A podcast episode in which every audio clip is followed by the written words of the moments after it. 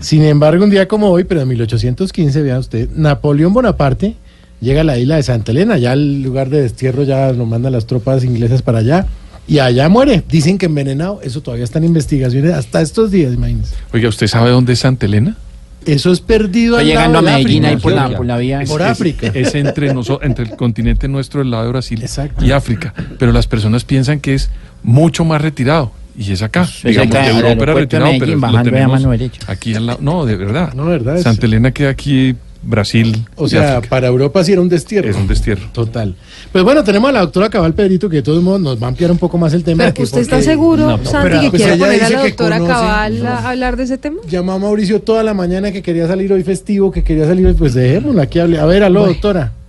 Más que hablar es contar cosas que desconocen ustedes los ignorantes. Por ejemplo, él fue un gran conquistador. Ah, sí, señora, Napoleón conquistó pues toda Europa occidental central, le faltó ahí Rusia.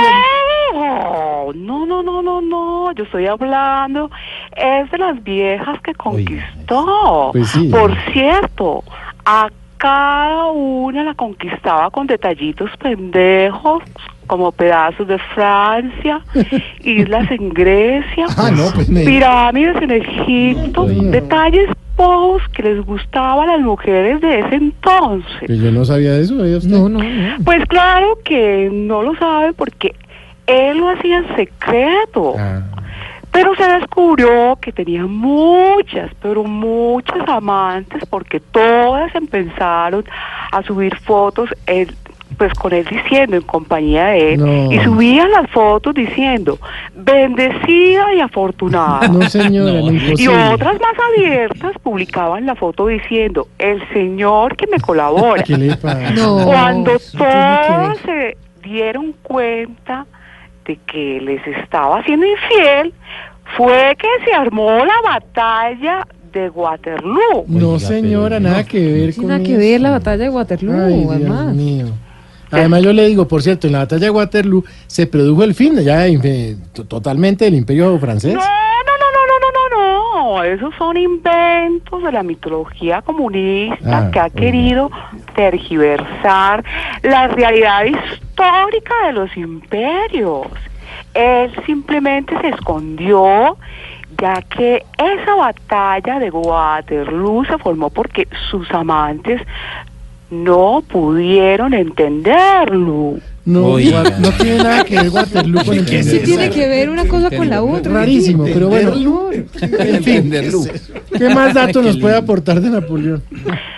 De él también puedo contar que era de muy baja estatura, tanto que en una foto que hay en archivos antiguos aparece al lado del duque de Wellington. De Wellington, Sí, señor. claro que la foto está haciendo Wellington Ortiz es otro. Wellington. Bueno, se van, estudien, vamos. Entonces también me van a criticar. Entonces, ¿para qué me llaman? Le estoy, le estoy dando una clase. Continúe, Sí, continúe. Una- claro que la foto está siendo sometida a estudios para saber si realmente es Napoleón y el Duque o de Don Gediondo y el enanito. Señora, ya le metió tranquilo. no, no, No, no, no. Dejemos ahí nomás, hasta No, luego. no, no, no, no, no. No me vaya a colgar que falta contarle lo más importante. Sí, yo ya sé que inventó la frase estudien vagos. ver. No, señor. Ah. No, esa frase es mía. Mm. Lo que él se inventó fue un brandy que se llamaba Napoleón. ¿Qué? ¿Quiere que lo invite a un traguito? No, señora, tranquila, usted ya me tiene borracho con todos cuentos. hombre. ¿Qué? Sí. ¿Saben Santi, qué? pero el lunes ¿Qué? festivo. Estudien, ¿Qué vagos. le pasa, señora?